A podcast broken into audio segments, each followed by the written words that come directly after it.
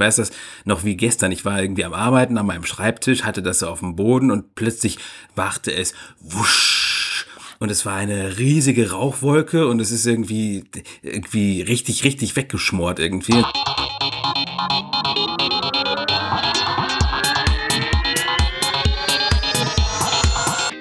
Hier sind Roman von Genabit und Lukas Gera. Ihr hört den Apfelplausch, eine Produktion von Wake Up Media. Äh, hallo und herzlich willkommen, ihr Lieben, zum Apfelplausch. Ich bin gerade irritiert, jetzt kommen diese ganzen blöden Google-Pop-Up-Warnungen hier wieder. Ähm, ja, willkommen zu Episode 93. Ähm, am Samstag, ich äh, muss sagen, es ist unglaublich, hier ist Schneetreiben ausgebrochen im Mai. Das hat mich ja zutiefst verstört. Gut, Schnee ähm, haben Lukas wir ist auch nicht, wieder am Start. aber Regen. Ja. Wir haben viel Regen, schon seit gestern. Und wir hatten also bis Donnerstag noch wahnsinnig warm, da kommst du mit Pullover raus und dann irgendwie gestern der Wetterumsturz quasi. Ja, Regen und dann unglaublich windig ist es immer in Wien, wirklich nervig. Dann zum Wochenende hin Mhm. sowas, naja, der Mai. Ja, also ähm, ich hätte, ich kenne Schnee im April, aber Schnee im Mai ist äh, irritierend. Ich dachte mir das auch. Ich meine, April kennt man ja, aber der Mai. Nun gut. Kein Nun gut. Lukas, du hast einen, äh, einen spannenden, diesmal hast du einen spannenden Bericht über Autos, Aut- Automobilität Ja, und Das liest mir quasi ans letzte Mal an. Ich bin auch in einem selbstfahrenden Fahrzeug gesessen in dieser Woche. Ja, nicht auf einem Bus wie Roman auf Sylt. Nee, ich bin bodenständiger. Ich habe ich bin, ich habe eine Tesla-Probefahrt gemacht in Wien. Und naja, das ist jetzt so gelaufen. Ich habe den Termin irgendwie Anfang April gemacht. Und der gute Herr hat das irgendwie so ausgemacht, ohne dazu fragen, wie sieht's aus, alterstechnisch und habe ich Kaufabsichten und so weiter. Und ich dachte mir, äh, rein Interesse halber, ich meine, ich bin jetzt nicht im, im Begriff, einen Tesla zu kaufen, das wäre irgendwie, äh, nee, aber halt interesseweise und auch zum hier erzählen oder zum mal einen Post drüber machen und ich interessiere mich allgemein für Tesla. Und dann kam ich da an, äh, war irgendwie, also der war schon so ein bisschen, weiß nicht, als er mich gesehen hatte. Äh, und dann fragt er, ja, also gut, es ist ab 21 und ich bin ja erst irgendwie 20,5 und hm, hm, und Versicherung und hier und her und warum ich eigentlich fahren möchte, dann sagte ich, nun ja, also ich würde mich dafür interessieren, vielleicht später mal einzukaufen und dann, äh, ja, also ich würde auch darüber berichten, so, ich bin teilweise irgendwie Journalist und bla bla. Und hatte dann alles eingesehen und ja, durfte dann aber leider nicht fahren. Ich durfte mitfahren, immerhin. Dann haben wir halt so eine Runde durch Wien gedreht. Und während, während dem Gespräch hat er sich komplett verändert, weil er ist irgendwie draufgekommen, oh, der, der Typ weiß mehr über das Auto als er selber. Und das war irgendwie ganz witzig, weil also so, am, am Ende hat man dann noch gequatscht und wir sind im Store gestanden, war eigentlich ganz, ganz eine nette Sache. Aber ähm, ja, der erste Eindruck war schon mal so, tja, kommt da quasi so ein Hansel rein. Aber ich glaube auch, das hat er mir dann so erzählt, es ist ein bisschen schwierig, weil in, diesem, in diesen Tesla-Stores oft solche ja, Fanboys drinnen stehen. Da hast du dann aber wahrscheinlich auch 15-, 16-Jährige drinnen, die irgendwie natürlich erst recht keine Kaufabsicht haben. Und ich meine, das kann man nicht gutheißen. Also, oder zumindest, was heißt nicht gutheißen? Ich meine, Fans sind besser als keine Fans, aber die stören natürlich eher in einem Autogeschäft, sagen wir mal so. Also kann ich schon ein Stück weit verstehen, aber ja, im Endeffekt doch noch ganz spannend ausgegangen. Und wie, wie ist es jetzt mit dem Model 3 zu fahren, dass ich Probe gefahren bin oder zumindest mitfahren durfte? Nun, ich bin schon mal im Model S gesessen und habe das auch schon selber gelenkt. Ähm, muss sagen, ja, trotzdem wahnsinnig schnell. Es ist wirklich wahnsinnig schnell. Also ich hatte kaum was gegessen bis, bis zum Mittag da und der hat irgendwie gleich mal Vollgas gegeben. Da hat es mir, oh, das war eigentlich schon knapp, dass mir nicht komplett schwindlig geworden ist. Na, ähm, aber ansonsten, man merkt schon, dass es das billigere Auto ist. Also es hat nicht so eine geile Federung, die Sitze sind deutlich ja, härter, würde ich mal sagen. Und auch die Verarbeitung von außen nicht ganz so on point, wenn man es mit deutschen Autos vergleicht, irgendwie gar kein Vergleich. Aber Performance und auch Reichweite, was er so erzählt hat, der Touchscreen und so weiter ist natürlich schon, also von innen her und von der Technik her, richtig tolle Sache. Wenn ihr da euch noch mehr darüber interessiert, ich werde auf Apple Page vermutlich noch einen längeren Bericht drüber schreiben über das Model 3. Ja. Aber das mit diesem 21 ist, das klingt sehr amerikanisch, ne? Diese, ja. also, das ist ja. Aber ich kann mich noch erinnern, das war eine Zeit lang 26. Bei Tesla, die Was? hatten das Wieso? Auch, ich weiß nicht, keine Ahnung. Ich weiß auch nicht, wie andere Automarken das so handhaben. Ich meine, normalerweise kannst du ja gar keine Testfahrt machen, wenn du nicht dich einträgst für ein Modell, das will ich kaufen oder irgendwie zu einem Autohaus hingehst tatsächlich und da quasi ja, schon irgendwie so teilweise Verträge unterschreibst, so ich kaufe das jetzt und ich will es nochmal zum zuletzt Probe fahren. Also es ist eh schon komisch, dass du einfach hingehen kannst und aus Interesse in den Wagen einsteigen, muss man ja auch sagen. Ähm, und das 21 ist vielleicht auch irgendwie Fahr Experience, weiß nicht. Ich meine, du kannst ja, hier mit 17 schon den Führerschein machen bei uns in Österreich und dann, hm. Aber nun, das äh, zu Tesla. Das ist unsere Art und ja. Weise, mit einer relativ dünnen Apple-Woche umzugehen, nicht wahr, Roman? Wir haben gar nicht, wir haben gar nicht so die Knaller diese Woche. Okay, ein, zwei spannende Themen, zum Beispiel dann die Quartalszahlen. Ähm, aber haben wir ja, noch was? Da kommen wir jetzt gleich zu. Haben wir noch was davor? Ja, eine Mail. Eine Mail möchte man noch vorlesen vom, vom guten ähm, Oliver. Die, äh, die hat sich aber teilweise so ein bisschen, oder der Oliver hat sich so ein bisschen wiederholt in der Mail, was wir nämlich schon mal vorgelesen haben. Ich glaube vom, ach Gott, war das der René? Ich weiß schon nicht mehr auf jeden Fall. Ja, ich glaube schon. Ich glaube, der ich René glaub hat uns da auch schon über, über Teil ein Update gegeben, weil wir darüber in der vorletzten Episode mittlerweile gesprochen haben, dass Apple auch an so einem Bluetooth ähm, oder GPS, wir wissen es noch nicht ganz genau, Ortungsdings, Hardware-Dings arbeitet, was man an Geräte taggen kann dann und dann das in der Freunde oder mein iPhone suchen App irgendwie integrieren möchte. Jedenfalls ähm, ist der gute Oliver schon Benutzer von Tiles seit der ersten Generation und ist da ziemlich zufrieden. Alleine sagt er da, dass die Teil äh, in seiner Wohnung quasi für Ordnung schaffen, sei für ihn schon richtiger Vorteil, weil die Bluetooth-Verbindung, also die haben wirklich nur Bluetooth, ähm, die reicht natürlich in der Wohnung optimal aus und alleine dafür wird sich für ihn schon rentieren. Und draußen ist es so, wie auch schon der René, glaube ich, angesprochen hat, die Teils, die merken sich den zuletzt bekannten Ort, also so ähnlich wie bei den AirPods das auch der Fall ist, also wann ist zuletzt ge verbunden gewesen und dann ist es eben so ein riesiges Netzwerk aus allen Teilnutzern. Die werden dann äh, informiert, wenn irgendwo in der Nähe was, was verloren wurde und so weiter und so fort. Geschieht aber alles an, anonymisiert, anonymisiert. Und ja, diese Community hatten wir letztes Mal schon angesprochen, könnte bei Apple aber immer noch ein bisschen schwierig sein, weil es müssen eben genügend Nutzer da sein.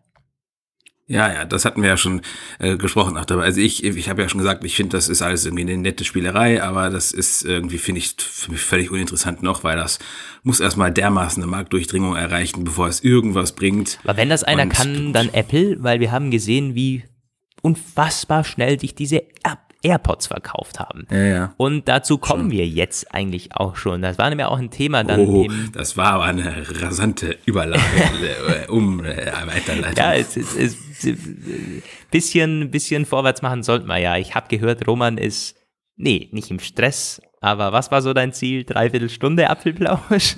Hm, ja, ich habe gesagt, mir so diese Themen wirklich ein bisschen schwach die Woche ausgefallen. Ja, also ich meine, was für uns teilweise auch wirklich, also für mich, sprich für mich selbst, ich find's ganz nett eigentlich, wenn man mal nicht so extrem viel zu tun hat, keine, keine komischen Sachen, die wieder mitten in der Nacht irgendwie auftauchen ja, oder wo man dann irgendwie Sachen machen muss. Ein Deswegen, Apfelplausch aber natürlich dann immer spannend, wenn man zwei, drei große Themen hat, um die man irgendwie rund, rundum reden kann.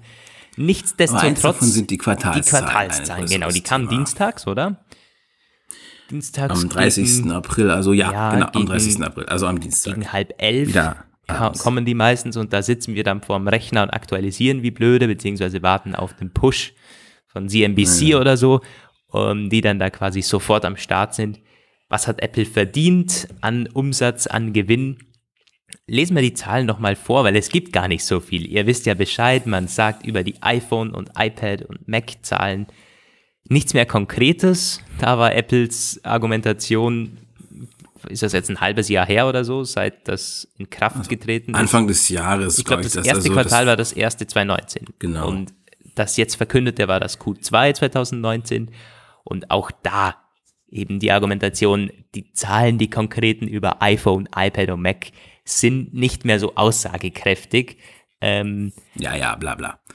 Ist vielleicht ein bisschen was dran, weil ja, jetzt sind Services und so weiter und vielleicht nicht so wirklich messbare Größen äh, streben auf in der, in, in der Relevanz, aber das ist bla bla und zum Beispiel mit sinkenden iPhone-Verkäufen, wie wir es auch in diesem Quartal zu tun hatten, äh, das irgendwie abzuschwächen vor der Öffentlichkeit. Apple hat 58,02 Milliarden US-Dollar Umsatz gemacht im abgelaufenen Quartal. Das ist zum einen deutlich weniger als im Vorjahres Q2, nämlich da waren es über 61, äh, 61 Milliarden US-Dollar, aber dann doch noch ein bisschen mehr, als die Analysten so im Vorfeld erwartet haben. Da hat man gesagt, ja, 56, irgendwie 57 oder so. Dann wurde es nochmal deutlich mehr. Selbe Spielen beim Gewinn, da sind es 11,56 Milliarden US-Dollar und deutlich weniger als im Vorjahresquartal mit 13,8 Milliarden US-Dollar, aber mehr als sich eben die Analysten erwartet haben. Und das hat man dann auch gemerkt. So, die Wall Street war happy. Die Apple-Aktie ist nachbörslich um knapp ja, 5% auch, ja. angesprungen. Und dann auch ähm, am Tag drauf, glaube ich, ist das dann wirklich auch ähm, so notiert worden. Also krass, ja, wirklich wahr. Ich schaue nochmal, wie, wie hat sich denn die Aktie eigentlich entwickelt in dieser Woche? Hm, Aktie Apple. Ja, ist fast so geblieben. Also man hat so um die 200 US-Dollar notiert vor den Quartalszahlen. Mittlerweile sind wir bei 211. Und das, ja, hat man also gemerkt. Man, man atmet so ein bisschen durch als Analyst, als Investor. Hm, Gewinn pro Aktie lag bei 2,46 US-Dollar. Äh, geschätzt wurden 2,36, also auch da ein bisschen über den Erwartungen. Nichtsdestotrotz deutlich weniger iPhones verkauft, oder Roman? Ja, der iPhone-Gewinn, also der mit iPhones erzielte Gewinn, das ist ja diese Ersatzzahl, die sie jetzt immer haben, der lag, äh, glaube ich, bei 30,2 Milliarden irgendwie so. Ja, 31 ja Milliarden waren 31, es, genau. 31 Milliarden.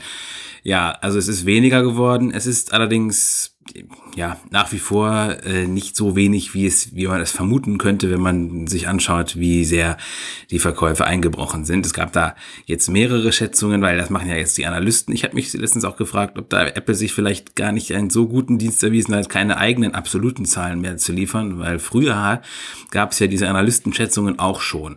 Aber ähm, da konnte man denen dann immer die Zahlen von Apple gegenüberstellen und im Zweifel wird man schon davon ausgegangen sein, dass der, der Hersteller quasi weiß, was er verkauft hat und weil er auch seine Lagerbestände genauer äh, hat. Jetzt hat man nur noch die Analystenzahlen und äh, die sind, die weichen teilweise doch erheblich ab. Also wir hatten eine, die war von äh, IDC, glaube ich. Da ähm, war es ein dramatischer Einbruch von 30 Prozent, also 30 Prozent weniger iPhones verkauft, äh, also das würde dann 36,4 Millionen verkauften Einheiten entsprechen. Und eine andere Einschätzung von Canalys, glaub, nee, Counterpoint, glaube ich, die äh, ist nicht ganz so negativ. Die äh, sagt dann, es ist nur ein Minus von 16 Prozent. Ist auch schon viel, aber ist, ist, ist ein Unterschied, ne? ob minus 16 oder minus 30 Prozent. Ja. Wenn dann, wenn dann irgendein Beobachter jetzt nur die eine Einschätzung liest, dann wird er wahrscheinlich denken, oh, hm. Miese Geschichte irgendwie. Also wir wissen es nicht ganz genau. Die Zahlen äh, variieren so ein bisschen zwischen 36 und 43 Millionen verkauften iPhones. Gründe wurden auch ein bisschen genannt. Sie haben halt, und hier erleben wir wieder diesen psychologischen Marketing Backlash irgendwie. 5G im iPhone, wissen wir ja, gibt's nicht. Gibt's Nächstes Jahr gibt's erst eins, Qualcomm, äh, es kann dann erst an den Start kommen. Und wir haben zurzeit erste 5G-Parzellen in äh, Südkorea und ein bisschen USA. Jetzt Schweiz wird langsam aufgebaut, aber es ist längst noch nicht so, dass man es, dass irgendjemand sich in der breiten Welt dafür interessieren könnte. Dennoch wirkt sich das Fehlen des 5G-iPhones schon negativ auf die Verkaufszahlen aus sagen zumindest die Analysten, das ist ein reines Marketingproblem. Einfach die Tatsache, dass Apple keins hat, während Samsung eins hat und Huawei eins bringt und die nächsten äh, anderen äh, Zweit-B-Hersteller schon in der Startreihe stehen und Apple kein iPhone hat, ob es nur ein Netz dafür gibt oder nicht, ist egal, mhm. äh, bringt die Verkaufszahlen unter Druck. ja, weil die Masse vielleicht mit dem Begriff 5G was anfangen kann, nicht zwingend mit den technischen Details dahinter. Da niemand weiß ganz genau, was bringt das für Vorteile, kann ich das überhaupt nutzen. Ähm, es gibt ja auch Leute, die LTE und 4G dann wieder in einen Topf werfen und so weiter oder nicht wissen, was ist Edge. Brauchen sie auch gar nicht, aber das steht dann halt schön auf der Verpackung drauf, irgendwie 5G ready oder so und dann ja, ja, ist das genau. viel toller als das iPhone, wo das eben nicht kann. Hm, ja, aber im Endeffekt doch besser als eben erwartet. Vielleicht ist auch das so ein bisschen Apples Game momentan oder Apples Vorteil, weil man kann die Analysten Einschätzungen, war das nicht im ersten Quartal auch schon so, dass man die übertroffen hat? Weil die irgendwie immer ein bisschen konservativer sind, weil sie wahrscheinlich einfach ja konservativer rechnen ja, ich finde es immer ganz, ich weiß es gar nicht mehr so genau, wie es im ersten äh, Fiskalquartal war. Ich weiß nur, dass Apple gerne seine eigenen Schätzungen übertrifft, was sicherlich auch damit zu tun hat, dass man selbst ein bisschen konservativer mhm. rechnet, um so einerseits nicht Gewinnwarnungen rausgeben zu müssen und andererseits natürlich auch so ein bisschen damit beeindrucken zu wollen, dass man sagt, man, wir sind ja noch besser, als wir erwartet haben. Das gibt's ja gar nicht. gibt's ja gar nicht, ja. Ja, die Gewinnwarnung, die kam ja im ersten Quartal, oder? Da kam sie irgendwie knapp ja. vor den Quartalszahlen und dann hat man sie aber doch noch übertreffen können. Ganz komisch war das. Auf jeden Fall. Ähm, aber der Ausblick aufs Q3 2019 auch deutlich mehr, als man äh, im Vorfeld geschätzt hat. Apple schätzt auf zwei, zwischen 52,5 und 54,5 Milliarden US-Dollar Umsatz. Also fast, ja gut, nicht, nicht fast, aber schon ähnlich viel wie im Q2. Und im Vorfeld wurde so von 51, irgendwas ausgegangen. Und das ist schon deutlich ja, mehr. Das ist deutlich mehr. Also vielleicht ist da noch irgendwo was in der Pipeline, irgendein Produkt, irgendwas Neues, iPad oder man, also um, man weiß es nicht. Um es jetzt richtig einzuordnen, es ist, das ist immer ganz irritierend, es ist mehr als sie im Vor, also mehr als der letzte Ausblick für das genau, Quartal genau, angegeben genau, hat, aber es ist trotzdem weniger als im letzten Jahr. Ja. Weil das Q3 2018 war auch wieder deutlich stärker. Also wir haben, wir erleben 2019 einfach, es ist ein schwächeres Jahr, ist aber auch im Gesamtmarkt ein schwächeres Jahr. Wir haben das, sehen das in allen möglichen verschiedenen Prognosen und Schätzungen. Ich habe letztens eine gesehen von einem äh, erwarteten Rückgang von 6,3 Prozent aufs gesamte Jahr. Also der ganze Smartphone-Markt ist zurzeit in einer Delle nicht nur der Smartphone-Markt, es ist fast schon weltwirtschaftlich, dass es so ein bisschen langsam in die Stagnation kommt. Ähm, Deutschland muss seine Wirtschaftsprognosen immer wieder anpassen, ähm, also immer schwächeres Wachstum ja, weltweit eigentlich. Ähm, nichtsdestotrotz, berühmte Investoren sind zufrieden. Warren Buffett nämlich zum Beispiel, der hat ordentlich aufgestockt in Sachen Apple-Aktien. Berkshire Hathaway deutlich, äh, deutlich eingekauft und Buffett hat gesagt, na, er ist sehr zufrieden, wenn er sich die Zahlen so ansieht. Äh, hätte sich vielleicht deutlich weniger erwartet. Also ja, Apple ist nicht doomed, Apple ist nicht irgendwie vor dem Untergang. Ich glaube, also so viel steht schon fest. Ja, das liegt auch ein bisschen daran, dass es ja nicht überall schlecht läuft. Also wir können noch mal kurz ein bisschen weiter durchgehen. Die Mac-Division, die ist auch im Minus. Die hat auch noch mal, ja, äh, 700.000, hm, nee, ich hätte was, ich hätte was gesagt, Einheiten. Nee, stimmt aber gar nicht. Es sind, es sind, ähm, Millionen gewesen. Ich glaube, die Mac-Division liegt ja immer irgendwie so bei 5, 4, 5 Milliarden Umsatz und jetzt ist es irgendwie noch mal ein bisschen zurückgegangen. Äh, Apple erklärt das mit sinkenden Verkäufen aufgrund von Nachfragebefriedigungsschwierigkeiten bei Intel. Das ist ja auch ein Teil der, des, der Wahrheit tatsächlich. Also, äh, ein wir, Teil. Ja, also ich meine, wir kennen das. Intel hat diese Probleme tatsächlich. Da klemmt es überall in diesen Fabriken. Da die kommen einfach zu wenig Chips raus. Da haben auch andere Hersteller schon Probleme mit gehabt. In China ist deswegen irgendwie in zwei Quartalen in Folge der PC-Verkauf eingebrochen und wegen dem Handelskrieg, aber eben auch wegen Intel. Aber es ist natürlich nicht nur das. Es ist bei Apple auch ähm, irgendwie, die, die, also ich glaube, einige tatsächlich warten wieder auf neue Updates, obwohl es ja zuletzt einige gab. Ja, zum Beispiel das 12 Zoll. Zum Beispiel könnte das 12 Zoll. man endlich ja, mal updaten. Ja. Dann würde ich mir vielleicht auch wieder eins holen. Es steht nämlich eins vor mir und ich bin immer weniger zufrieden, immer unzufriedener mit dieser Performance. Es ist wirklich so. Ja. Ich weiß, du hattest das am Anfang angekündigt und interessanterweise lief es auch deutlich besser am Anfang. Es ist wirklich so. Ich habe das Ding jetzt sieben Monate, acht Monate, so irgendwas und es lief wirklich besser. Ohne Witz, also am Anfang gar kein Problem, aber wenn ich jetzt irgendwie mehrere Fenster offen habe, irgendwie ein paar Safari-Tabs, dann noch Mail und iTunes dazu immer geöffnet und dann muss ich irgendwie drei, vier Sekunden warten, bis sich ein Programm aufmacht, so irgendwie äh, was total Banales wie Erinnerungen oder so. Nee, das geht nicht. Also das, das, das ist, das bremst dermaßen aus. Tja, Interessanterweise kann ich kurz mal einwerfen, ich habe sie letztes Jahr eine Weile mit einem anderen Mac arbeiten müssen, weil meine in der Reparatur war. Da hatte ich ein MacBook Air von 2014 mhm. mit äh, nicht abgegradet, also äh, Basismodell. 8 GB Arbeitsspeicher. Und da, äh, das habe ich halt im Urlaub benutzt, um ein bisschen zu arbeiten. Und es ging, aber es war, also ich habe schon gemerkt halt irgendwie, oh ja, es ist, es ist irgendwie zäh, diese in Safari, die Tabs, das, die, die, das Tab-Wechseln ja. hat mich irgendwann wahnsinnig gemacht. Unser Redaktionssystem hat sich auch echt scheiße angefühlt, irgendwie so, war alles irgendwie so total gebremst.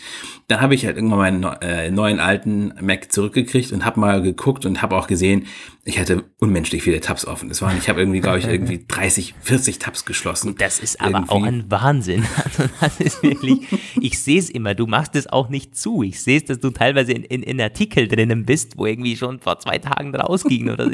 Was macht der da drin? ja, ja.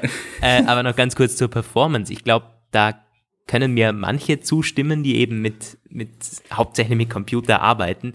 Hier geht's nicht mal zwingend um die Zeit. Wenn man die Zeit aufaddiert so und am Endeffekt ist man zehn Minuten schneller pro Tag mit einer schnelleren Maschine, darum geht's gar nicht. Es geht um den Workflow. Und wenn, wenn man da drinnen ist, wenn man irgendwie im Flow ist, man tippt und tippt und tippt und ist da einfach drinnen, man fühlt sich schon ganz anders und dann wird man ausgebremst durch die Maschine, die eigentlich laufen sollte, ist es halt immer, das, ist nicht gut. Da geht es nicht um Zeit, sondern um Flow. Und das ist auch, es fühlt sich, ich habe jetzt, das kann man, man kann tatsächlich halt sagen, es fühlt sich spritziger an. Natürlich. Jetzt mein neuer Rechner, keine Verzögerungen mehr, alles ist sofort da. Also es ist, das ist immer weiß, bei mir der Unterschied 12 Zoll und, und, und MacBook Pro. Ich meine, das ist natürlich auch krass. Ja. 15 Zoll MacBook Pro kann man nicht mit 12 Zoll vergleichen. Ich weiß, das ist so. Aber wenn man es tut, dann ist es, ja, also, es ist, ja, deutlich unterschiedlich. Ähm, Gehen wir mal ein bisschen zu den weiteren Zahlen. Es gibt ja, ähm, was ich eigentlich worauf ich hinaus wollte, ist, es gibt ja durchaus auch gute Nachrichten. Die äh, iPad-Sparte zum Beispiel hat sich extrem gut entwickelt. Hast du da gerade die Zahl? Ich habe sie nämlich gerade nicht im Kopf. Nee, habe ich nicht. Haben, Aber, haben Sie da was gesagt oder wie? iPad-Umsatz? Ja, es gibt ja diese, es gibt ja diese Zahlen für die einzelnen ähm, äh, Bereiche hm, bei Apple tatsächlich. Habe ich leider nicht vorliegen.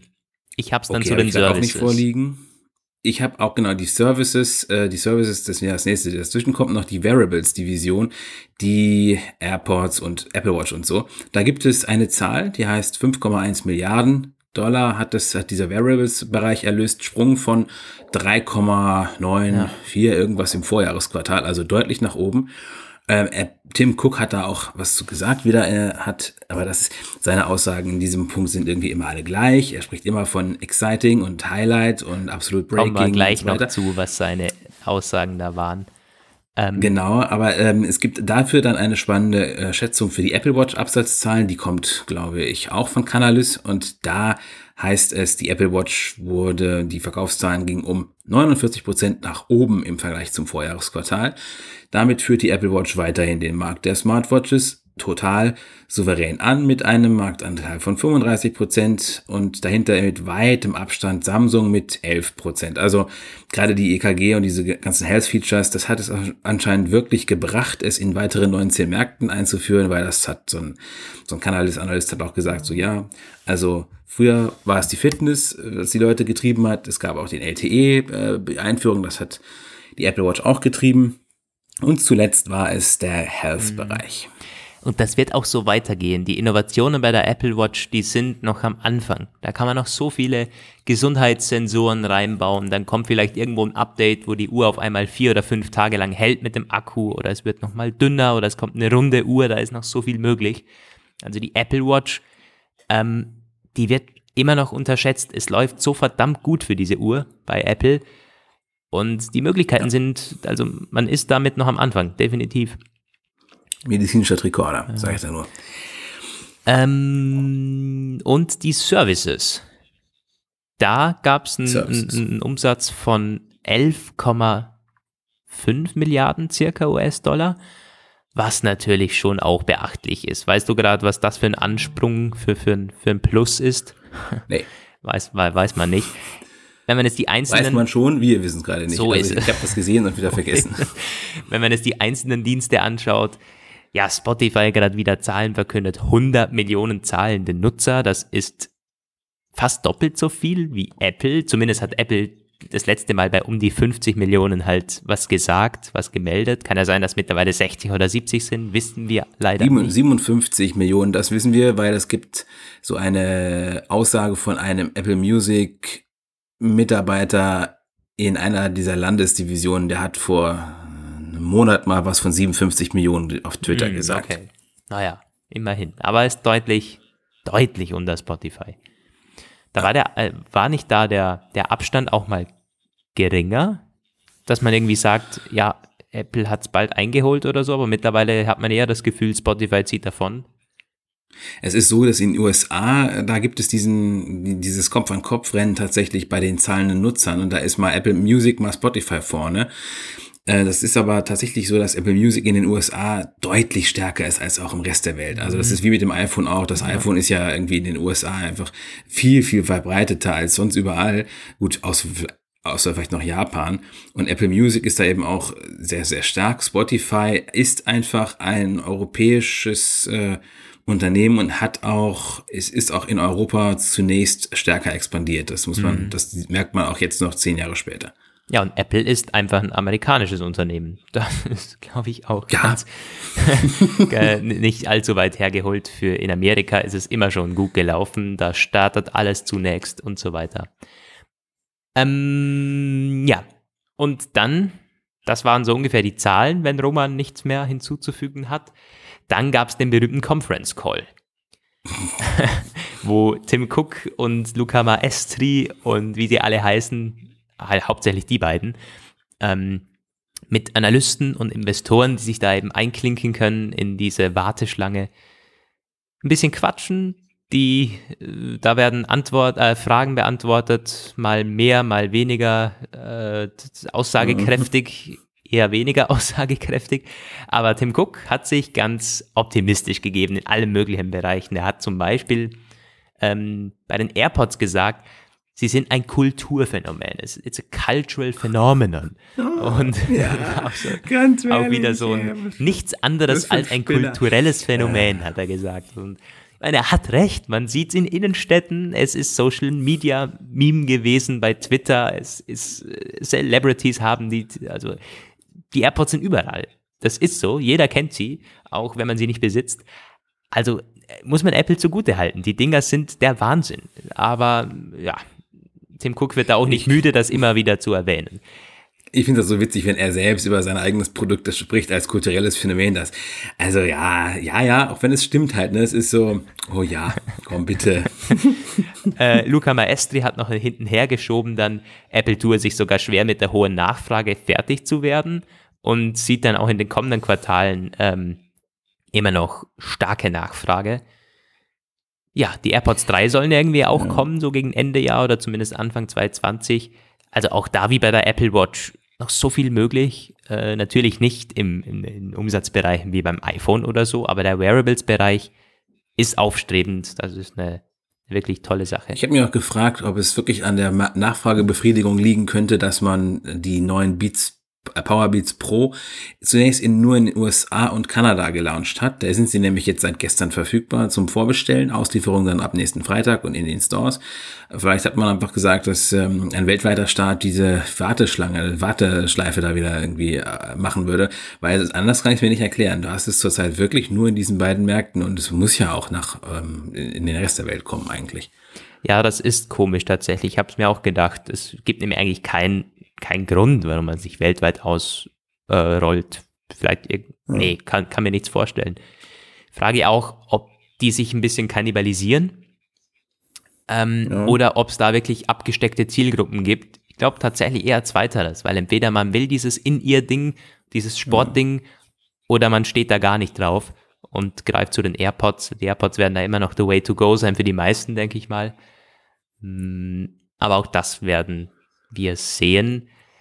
Ähm, zu der Apple Watch hat Tim Cook, glaube ich, auch gesagt, es sei das beste Quartal Ja. äh, aller Zeiten, Das sagt er immer. exklusive Also das- das Weihnachtsquartal. Ja, Ja, aber okay. so, so, Ja. so explizit hat er es noch nie gesagt. Also es ist das beste Apple Watch Quartal seit dem Launch, wenn man die Weihnachtsquartale jeweils wegrechnet. Und das ist schon ein fettes Statement, muss man sagen, weil das inkludiert die ganzen letzten vier Jahre und das ist jetzt so ein Q2. Heißt also, die Series 4 läuft wunderbar, auch dieses EKG-Einführung. Ähm, ja, also schon, äh, schon Wann merkant. kam das EKG-Feature eigentlich nochmal genau? Weißt du das zufällig noch? Äh, Also in, In- in, die anderen Märkte, also in diese äh, Ja, 19 das neuen ist Märkte. Ein, also drei, vier Wochen her. Dürfte Anfang April so gewesen sein. Ich kann es mal ganz kurz nachschauen. EKG, EKG Deutschland. Apple Watch. Das müsste Anfang April gewesen sein, ja. Mhm. 28.03. Ja, dann- okay. Gut. Ende ja, März. dann hatten sie noch einen Monat, dann hat das noch einen Monat sich quasi äh, in die Zahlen reingespielt. Mhm. Das, das Quartal lief ja bis, nee, falsch. es das lief ja bis gar März, bis, oder? Bis lief bis März, dann ist es nicht mehr darin. Krass, dann wird es also erst im nächsten Quartal berücksichtigt, dass die äh, EKG-Funktion jetzt für die neuen 19 Märkte verfügbar ist. Das finde ich aber dann mal sehr interessant. Also da freue ich mich schon sehr darauf zu sehen, wie sich das dann entwickelt hat. Ja, richtig. Ich kenne sogar jemanden, der hat sich, ich kenne sogar zwei, die haben sich Apple Watch geholt wegen EKG.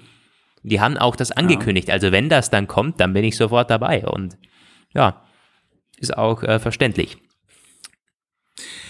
Gut, ich glaube, mit den Zahlen sind wir durch. Nee, eine. Sache haben wir noch bei den, bei den Services. Da hat Tim Cook auch so fast ein bisschen, weiß ich, fast ein bisschen angefressen schon gesagt, die Services sind keine Hobbys. Ähm, schon, äh, weil man das teilweise eben nicht so ernst nimmt, wie ein neues iPhone zum Beispiel. Und Apple macht damit sehr viel Kohle und wird es auch noch machen in Zukunft. Ich meine, man hat vier neue Dienste, die starten dieses Jahr oder schon gestartet sind, mit der Apple Card, mit Apple News Plus, Apple Arcade und Apple TV Plus. Und Tim Cook hat gesagt, diese Dinge sind keine Hobbys und auch angekündigt, dass da noch, ähm, äh, dass da noch mehr im Kommen ist. Zunächst sei der Fokus mal, diese jetzt auf den Markt zu bringen.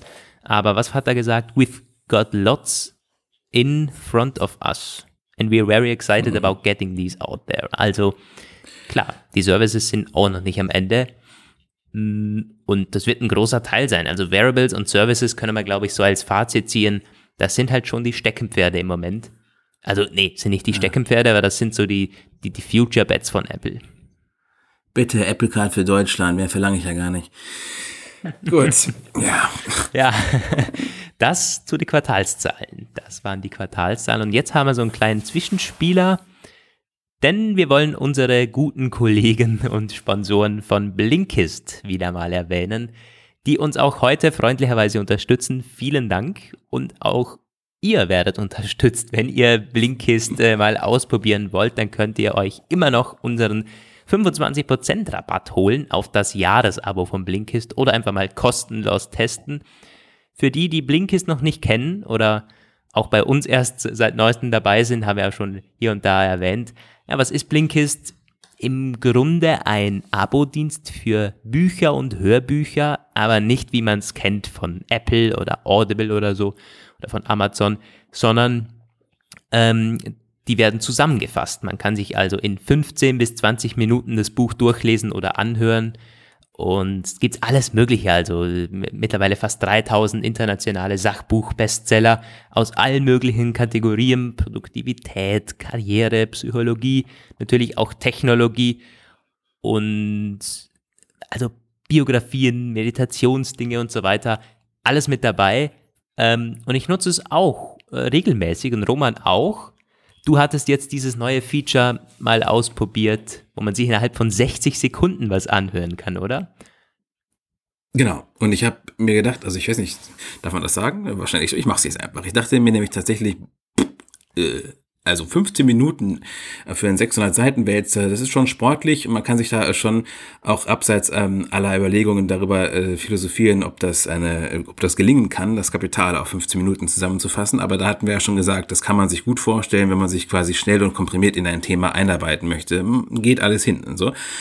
Bei diesen Impulsen, da war ich mehr als skeptisch. Das sind halt wirklich 60 Sekunden Mini, man könnte fast sagen Nano-Abstracts und die kommen halt irgendwie jeden Tag neu. Das ist ein bisschen so das Prinzip. Kriegst halt irgendwie jeden Tag so Vorschläge, die man hören kann. Und ähm, das wirkte, da dachte ich irgendwie, nein, das, das wird nichts. Das kann eigentlich nicht sein. Was ist dann, ich habe da mal reingehört in einen und es sind in der Tat eher so 100 Sekunden, so ein bisschen so wie diese Tagesschau in 100 Sekunden.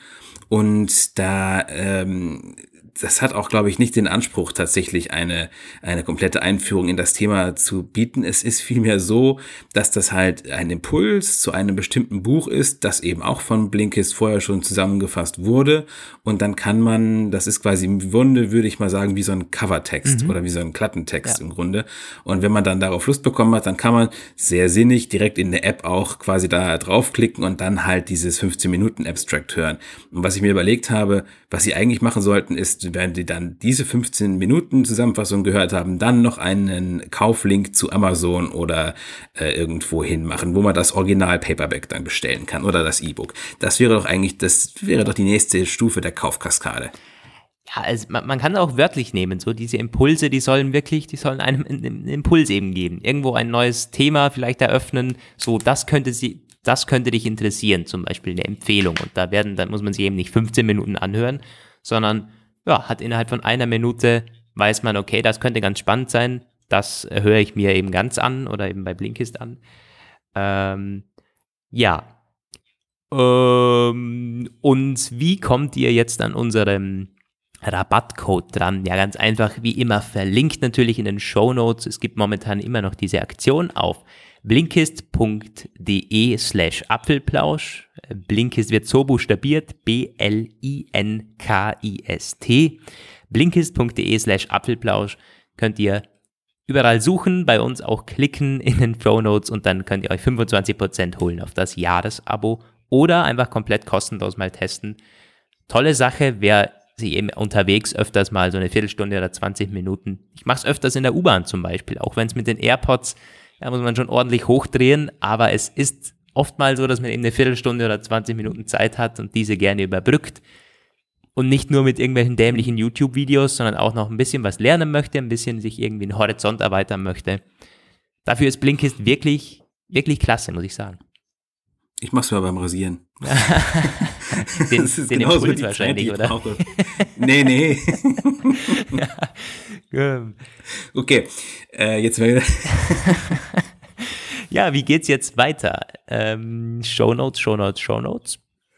Ja, da war äh, diese Bildschirmzeitgeschichte. Ne? Roman, führ ja. uns da doch mal ein bisschen ein. Ich habe das gar nicht so ganz mitbekommen, irgendwie nur von den Überschriften her. Aber das war so auch der Aufreger der Woche für Apple.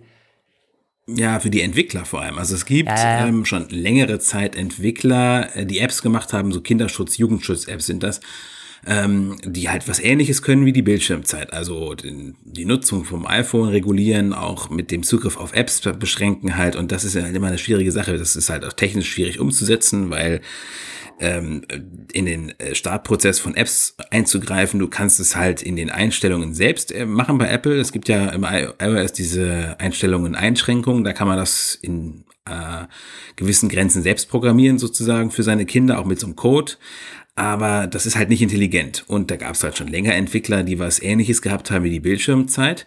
Jetzt ist aber irgendwie elf von 16 der führenden ähm, Anbieter für solche Apps der Rauswurf äh, äh, zuteil geworden aus dem App Store.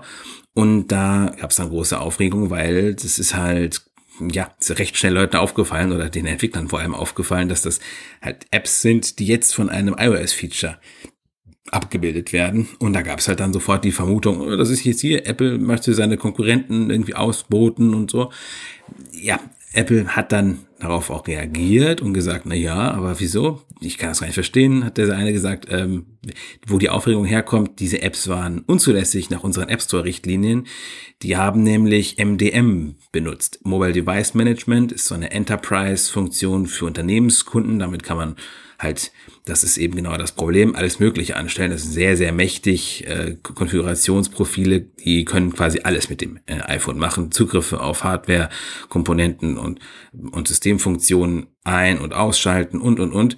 Ähm, also so eine Art Wildcard im Grunde für Entwickler, die irgendwelche Systemmanagementsaufgaben machen wollen. Vor allen Dingen, wenn du, wenn du so ein, so ein Business-Handy hast oder so ein über ja. dein Unternehmen, dass irgendwie der Arbeitgeber da eine gewisse Kontrolle drüber hat. Dafür ist es ursprünglich genau da. Dafür ist es auch sehr beliebt bei Unternehmen. Jetzt hat aber Apple schon immer gesagt, das ist für Privatkunden, also auf Privatkundenhandys hat das eigentlich nichts zu suchen. Da kannst du halt auch Sicherheitsprobleme ohne Ende mit auslösen, wenn man damit schlecht umgeht.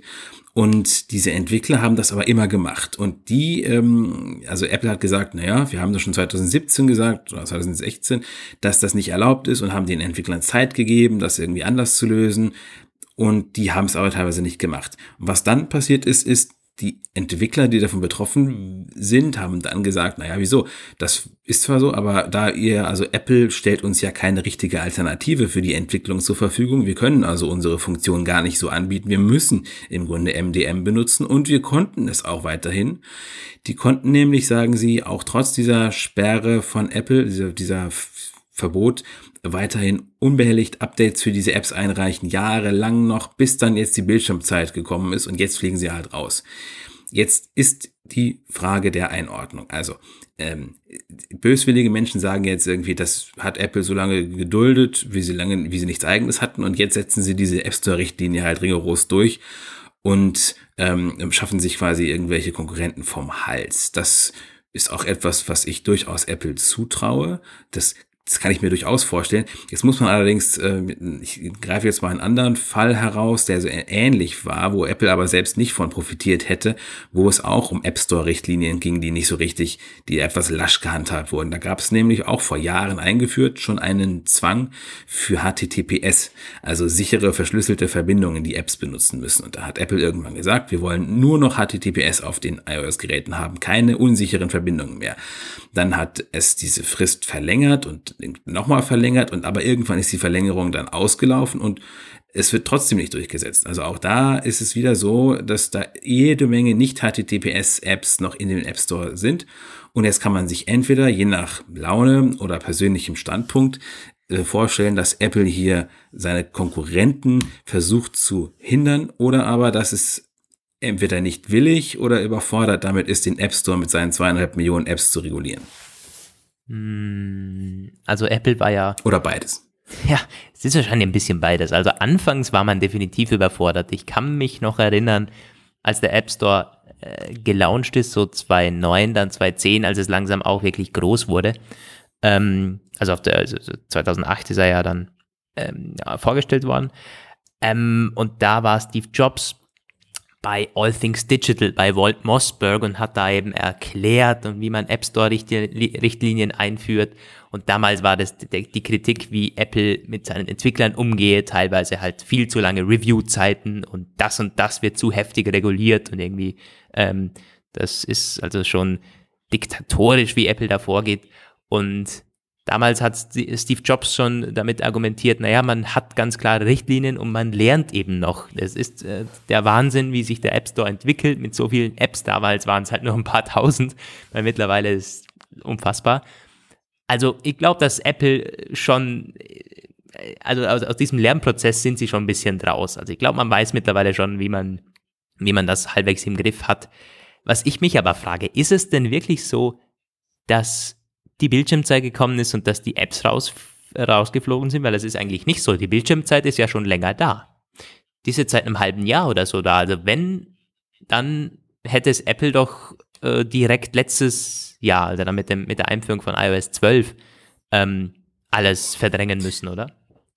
wäre das nicht aber ein bisschen zu auffällig gewesen. Also wenn man jetzt davon ausgeht, dass es nicht Zufall ist, dass sie jetzt irgendwie da vorgehen, äh, dann wäre ich davon ausgegangen, dass wenn man es zeitgleich quasi anfängt, gegen diese Apps vorzugehen, das kann ja dann niemand mehr übersehen. Mhm. Und äh, jetzt ein bisschen später, also ich, ich schätze tatsächlich, ähm, sie haben ja auch nicht alle rausgeschmissen, die so ähnliche Funktionen anbieten. Was ich mir gut vorstellen kann, ist, da ist vielleicht irgendjemand hingegangen, der hat, der hat das irgendwie mitgekriegt in diesem App Store äh, Entscheidungsprozess, dass da irgendwie Apps sind, die diese Bildschirmzeit quasi nachbilden.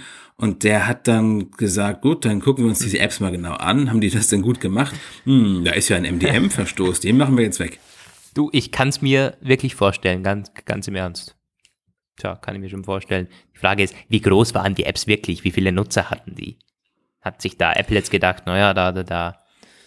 Aber bringt es Apple wirklich so viel, wenn man da den Marktanteil vergrößert in Sachen Bildschirmzeit? Nee, oder? Sie verdienen ja, ja nichts damit. Nicht. Und äh, auch wenn diese zehn Apps jetzt weg sind, was hat man davon? ich, also ich finde es ganz interessant. Ich kann selbst nicht beurteilen, wie, wie diese Apps wirklich waren, aber wir haben unter dem Artikel zum Thema einen Kommentar von einem, der hat gesagt, ohne das aber näher auszuführen, ich habe irgendwie eine ganze Menge von diesen Apps ausprobiert und sie waren irgendwie alle schlecht. Sie haben nicht das getan, was ja. sie sollten, waren schlecht zu konfigurieren oder haben sich irgendwie sonst nicht, nicht bewährt. So. Also das sie sind schon anscheinend haben sie eine gewisse Verbreitung, weil sonst hätten wir sicherlich nicht so recht ad hoc eine, ein Feedback dazu bekommen. Ja. Äh, dass sie auch teilweise so ein bisschen nicht ganz so rund laufen, liegt nicht zwingend an den, an den Entwicklern, sondern wie wir schon gesagt haben, Apple liefert halt wenige und in manchen Bereichen gar keine Schnittstellen für gewisses Controlling über manche Bereiche im iPhone auf iOS. Und ja. das ist schwierig. Also man, Entwickler probieren sich eben überall und das sind dann meistens so halbherzige Lösungen und das liegt teilweise eben an Apple selber, weil man da eben zu bockig ist, das irgendwie rauszugeben. Ja. Aber auch das, da ist Apples Argumentation ganz klar. Also Tim Cook war gestern erst wieder in einem Interview bei ABC News und hat, da war man natürlich auch auf, angesprochen, wurde ja angesprochen wegen Privacy und wegen der Bildschirmzeit äh, Geschichte und da hat er natürlich klare Worte gefunden. Er hat gesagt, ähm, dass man das Geld mit dem iPhone äh, verdient und nicht mit irgendwelchen Daten. We make money if we can convince you to buy an iPhone, but I don't want you using the product a lot But we want to build our products to enrich your life. Also seine übliche äh, Rede da. Und hat dann noch die Bildschirmzeit gelobt, das hätte ihm geholfen, das iPhone weniger zu verwenden und so weiter und so fort. Ähm, und sie würden immer noch, äh, also er würde täglich E-Mails von, von, von Eltern bekommen, die ihm quasi so Feature-Requests geben. So irgendwie, was, was hätten sie gerne? Also dieses, äh, diese Einschränkungen, diese Hilfe für Eltern und die Bildschirmzeit an sich ist auch erst in den Anfängen, da wird noch viel kommen, sagt er. Das mit den Daten, da hat er bestimmt recht. Sehen. Also es, es, ist schon so. Ich, ich würde die, die Daten am App, Apple am ehesten anvertrauen. Und wenn es darum geht, wie oft nutze ich gewisse Apps, wie oft bin ich auf Social Media, was mache ich zu welcher Uhrzeit, dann sind das schon sensible Daten. Oder wenn es um, um, um, um die Daten von Kindern geht. Und was können Eltern damit machen oder was können Apps damit machen, die man sogar fernsteuern kann? Also das sind schon Dinge, die im Zweifel überlasse ich die lieber Apple als irgendwelchen zehn Entwicklern, die sich eh schon schwer tun, da eine optimale App zu bauen. Ja, ähm, ich weiß, dass wir unter, unter unseren Hörern auch einige Bildschirmzeitnutzer hatten, hatten gegen Anfang, wo das Feature kam, so einige Feedbacks dazu. Vielleicht gibt's ja bei euch auch ein paar, die einfach mal diese, diese, diese ähm, Alternativ-Apps ausprobiert haben. Dann könnt ihr ja euch gerne mal dazu melden, wie gut die sind und ob ihr zum Beispiel in einigen Punkten äh, dass diese Apps der Bildschirmzeit noch überlegen sind und jetzt aber aus dem App Store verschwunden sind. Das würde mich mal interessieren. Also ich habe einen, einen Durchschnitt von vier Stunden am Tag Bildschirmzeit. Ja, also ich kann meine gar nicht richtig sagen, weil bei mir, ich habe mir angewöhnt, das iPhone nicht mehr zu sperren groß. Ja. Ist eigentlich aus, aus der Zeit gewesen, wo Face ID ständig irgendwie gespackt hat. Jetzt klappt es mir eigentlich ganz gut, aber wenn das iPhone halt größtenteils die ganze Zeit an ist, dann kannst du natürlich diese Bildschirmzeit vergessen. Ja klar, das ich habe auch, also das schwankt massiv bei mir, aber vier Stunden im Durchschnitt, was ich finde, das geht sogar noch. Ich habe dann teilweise auch so ein bisschen rumgehört, als das Feature gekommen ist von solchen, von Kollegen, die irgendwie gefühlt den ganzen Tag auf Instagram hängen und so. Und da war dann gut und gerne mal sechs oder sieben Stunden, wo ich mir denke, what the, what the hell? Mhm.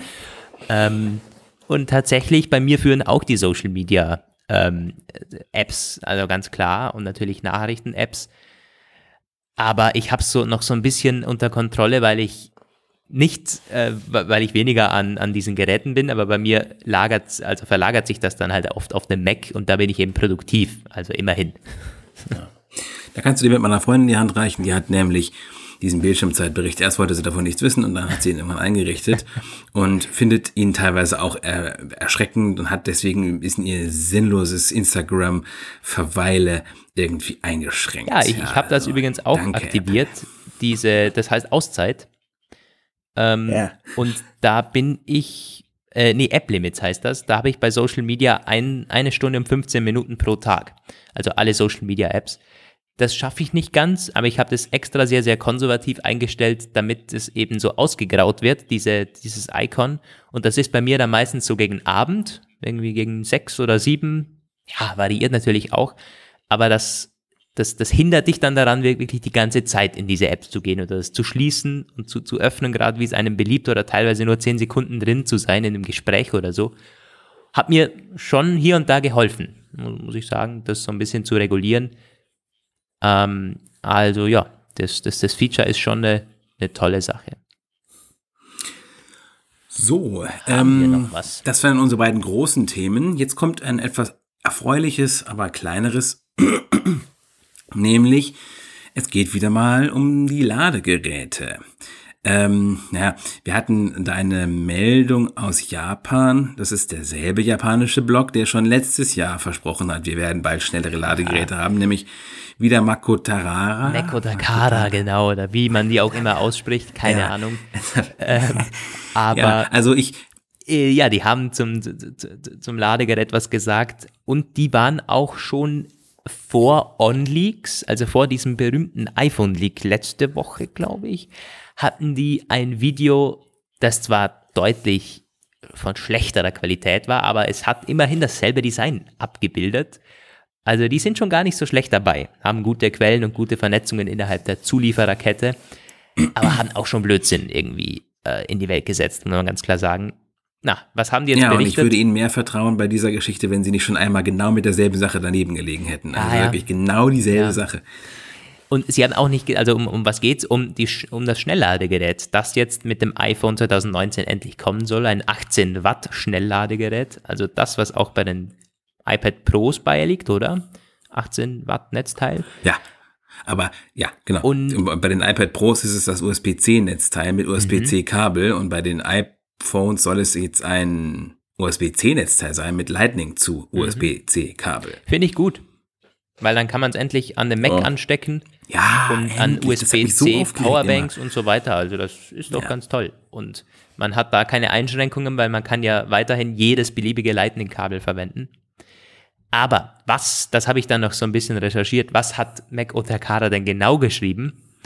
Ähm, nämlich, dass es wahrscheinlich ist, dass das Ding beiliegt. Also ich, ich glaube nicht mal, dass die richtige Quellen haben, sondern dass sie das einfach spekulieren. Also wieder mal so ein Bericht, ja, es wäre toll und ja, man kann sich tatsächlich mittlerweile vorstellen, dass Apple soweit ist und das Ding endlich beilegt, aber wir wissen es noch nicht das ist vermutlich einfach so dieses, wie kann man sich vorstellen, noch ein ja. Jahr mit diesem antiquierten Netzteil von Anno dazu mal zu leben? Jetzt muss es doch irgendwann mhm. mal soweit sein. Vermutlich ist es so ja. zustande gekommen. Ich meine, ich werde schon ich meine, zufrieden mit so einem 12 Watt Ding. Naja, also ich finde 18 Watt haben wir uns verdammt nochmal auch endlich jetzt verdient. Also, also, also ich glaube, ich lade mein iPhone sowieso immer mit dem iPad-Netzteil auf und da ist, glaube ich, ja. bei mir ein 10 Watt Netzteil beigelegen beim iPad Air 2. Wobei ich mir auch nicht sicher bin, habe ich mir in der Zwischenzeit mal so ein 12 Watt Ding geholt, jedenfalls 10 oder 12 Watt und damit lädt es schon wirklich ordentlich auf. Das geht halbwegs zügig und es äh, schoben vielleicht den Akku noch so ein bisschen mehr als ein 18 Watt Ding. Also ich habe einen, ich lade meine eigentlich nur noch mit Powerbanks und so Multichargern auf, so China-Kram. Das ist ein 25 Watt Ding. Mittlerweile gibt's ja auch 50 Watt. Da nimmt sich das iPhone dann einfach so viel, wie es halt äh, maximal zu, äh, spezifiziert ist. Was kann es denn eigentlich? Und das ziehen? sind, glaube ich, dann 18 Watt, oder? Ich glaube, das sind die 18 ja. Watt, ja. Mhm. Ja. Nee, warte mal, es gibt, ähm, es gibt dieses, oder waren es 29 Watt? Das weiß ich gerade nicht. Stimmt, ja, das könnte, könnte Auf jeden Fall weiß ich, dem, es soll mit dem Ladegerät von, von einem MacBook äh, 12 Zoll irgendwie schon konkurrieren genau. kann. Mit dem, mit dem Adapterkabel. Es soll innerhalb von 30 Minuten 50 Prozent genau, Kapazität ja. haben.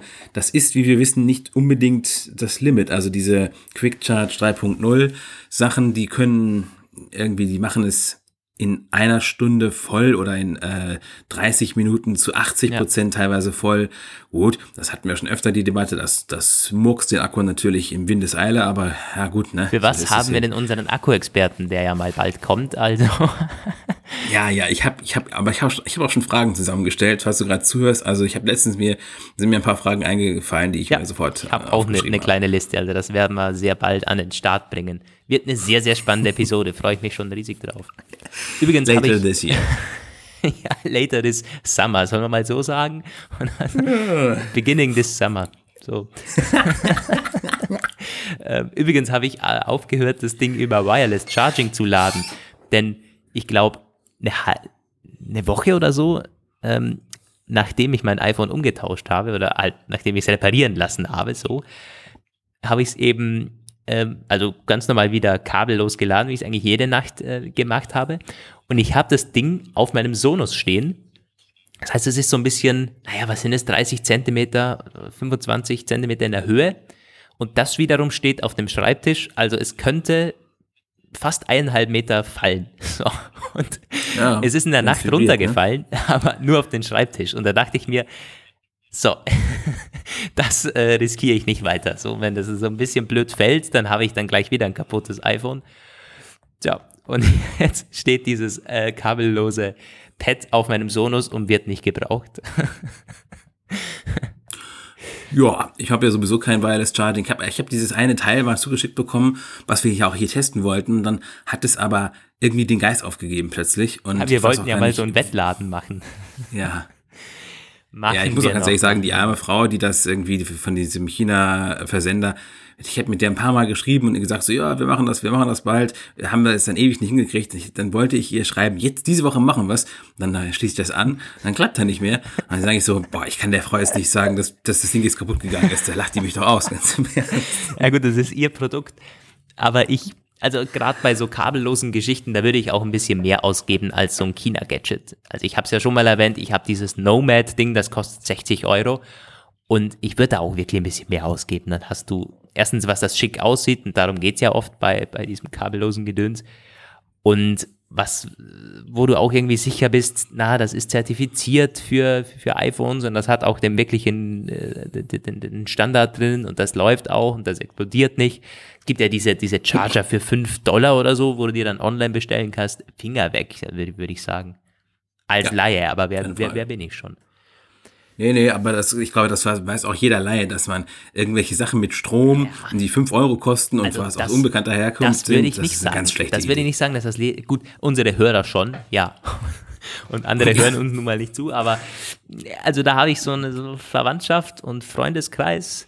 Naja, also das, was man sich da über Amazon dann bestellt hat, das ist, das geht Ah. schon in die Richtung 5 Dollar und damit lädt man dann am besten das iPad auf und wundert sich, warum das Ding ausfranst. Gut, das machen Apple-Geräte äh. auch, aber immerhin explodieren die nicht so schnell.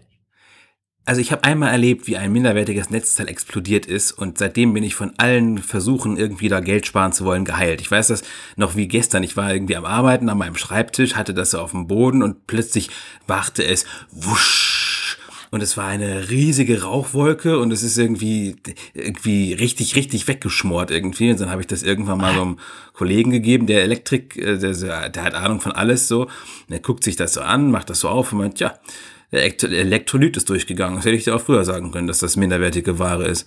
Das gibt's ja nicht. Ja. Ja. Sowas kann aber wirklich böse ausgehen. Ich meine, wenn das Ding Feuer fängt.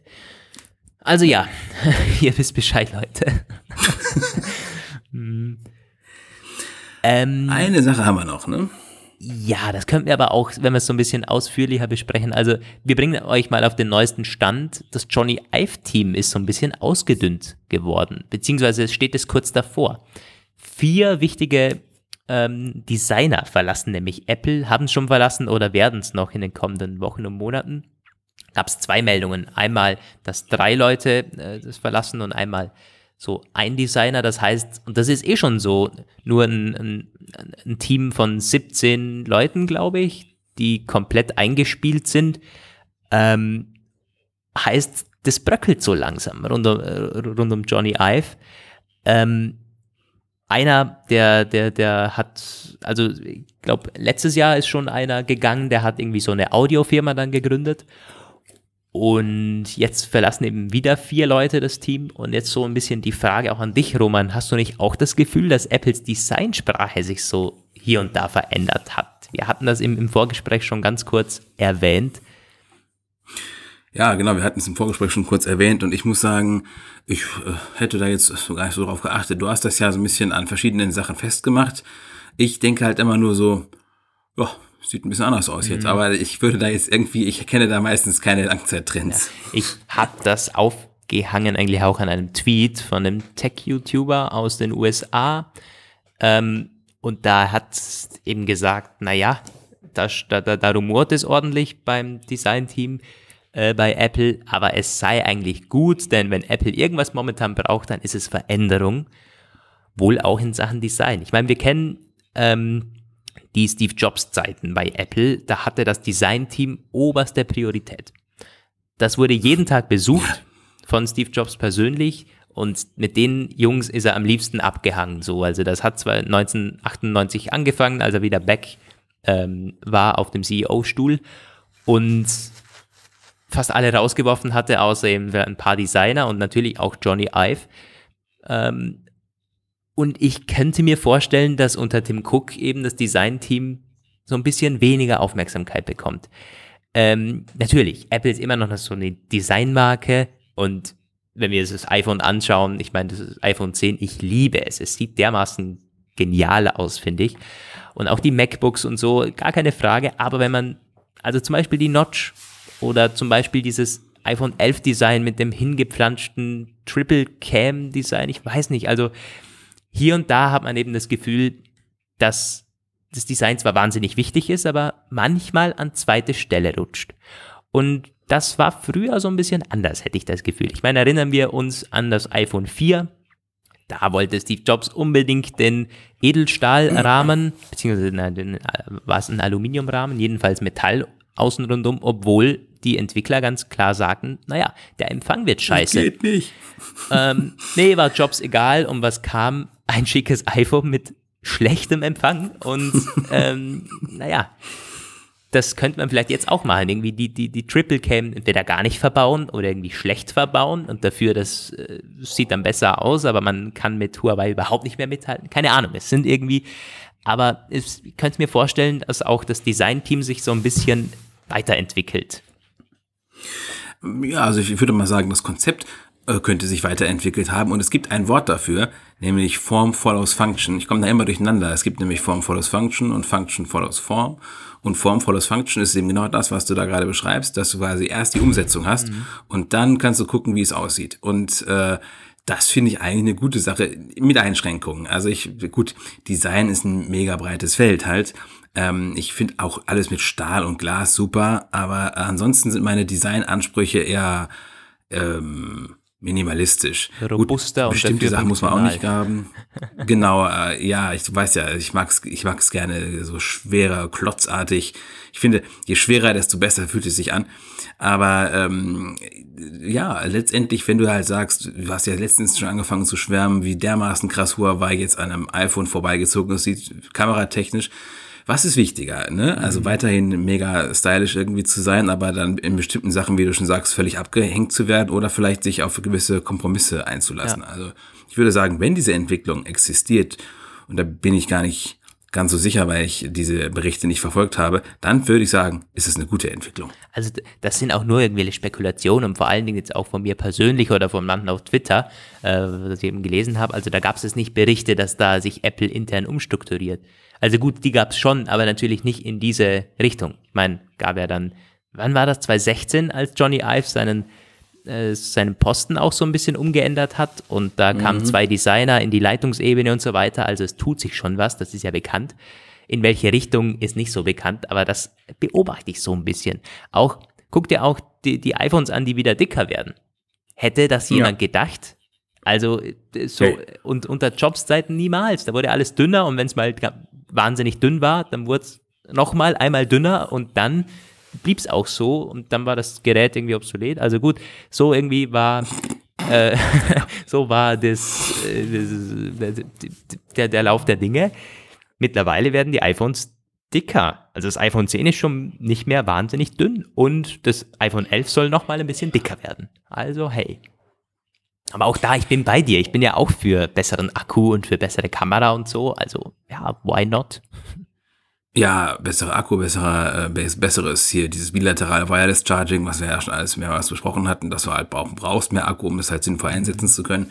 Mittlerweile. Kann man vielleicht noch sagen, ich glaube, das alles geht irgendwie so ein bisschen im Kreis. Auch diese Trends bei der, bei der Gestaltung. Ich mache das jetzt so an, also man könnte es jetzt unendlich weit aufziehen, beginnend mit, warum kommen irgendwie Klamotten, Klamottenstyles aus den 70ern wieder in Mode. Mhm. Im Technikbereich jetzt zum Beispiel, das finde ich ganz interessant bei diesen Benutzeroberflächen. Also die waren irgendwie diese ganzen Symbolkram, Icons und so kamen ja mit Windows 95 erstmal in den breiten Durchbruch und dann wenn man sich allein nur macOS anguckt, diese ganz frühen macOS X Versionen, die ja so chromartige Flächen und so hatten und alles irgendwie sehr, sehr stilisiert irgendwie. Dann diese mega, wie heißt das Wort noch, Skeuomorphismus-Debatte mit äh, Scott Forstall irgendwie. Und jetzt dann irgendwann sagt man, jetzt muss alles flach sein und irgendwie möglichst minimalistisch, weiße Flächen statt blauen Flächen. Und wer weiß, in fünf, sechs Jahren sagen sie wieder, Mensch, also dieses ganze Abstrakte, das macht einen doch irgendwie krank. Jetzt müssen wir es irgendwie mehr bildhaft haben. Dann kommen wieder neue, ne, dann geht das wieder von vorne. Also ich bin ja, mir fest sicher, es geht da nicht voran, es geht im Kreis. Ja, das ist überall so, weil der Mensch, er ist zwar ein Gewohnheitstier, aber irgendwann wird es einem auch zu langweilig. Also, ja, kenne ich. Äh, irgendwo mal eine Abwechslung zu haben, ist ja wirklich in, in allen Bereichen so, auch mit den Displaygrößen wurde eine Zeit lang immer kleiner, ja. die Handys, jetzt werden sie wieder größer und irgendwann haben wir Falthandys, die werden so groß, so große Handys hat es damals hat's 1970 nicht dann gegeben. Also ein Strandtuch draus ja. Äh, falten, ja. also das, ja, stimmt schon so ein bisschen. Ja. Gut, ich glaube, wir sind durch. Wir sind durch. That's it. That's it vom Apfelplausch Nummer 93. Ganz kurz nochmal erwähnt, unser Sponsor Blinkist. Guckt da gerne vorbei, wenn ihr äh, auch ein Fan seid von knappen Zusammenfassungen von hier und da Zeit überbrücken mit Hörbüchern oder Zusammenfassungen. Link ist in der Beschreibung. Könnt ihr euch unseren Rabattcode holen oder kostenlos testen. Danke nochmals an Blinkist und ja, habt jetzt noch ein schönes Wochenende oder eine schöne Woche, je nachdem, wann ihr uns zuhört. Der Plausch wird ja mal richtig früh rauskommen, vermutlich. Samstag, ja, und ich kann den ganzen Sonntag Uhr. schlafen. Sehr schön, großartige Sache. Nicht am Sonntag arbeiten müssen. Der Wahnsinn. ja, dann wünschen wir Roman schon mal gute Nacht und ja, vielen Dank fürs Zuhören. Hoffentlich bis zur nächsten Woche. Ciao, Leute. Ciao, auch von mir.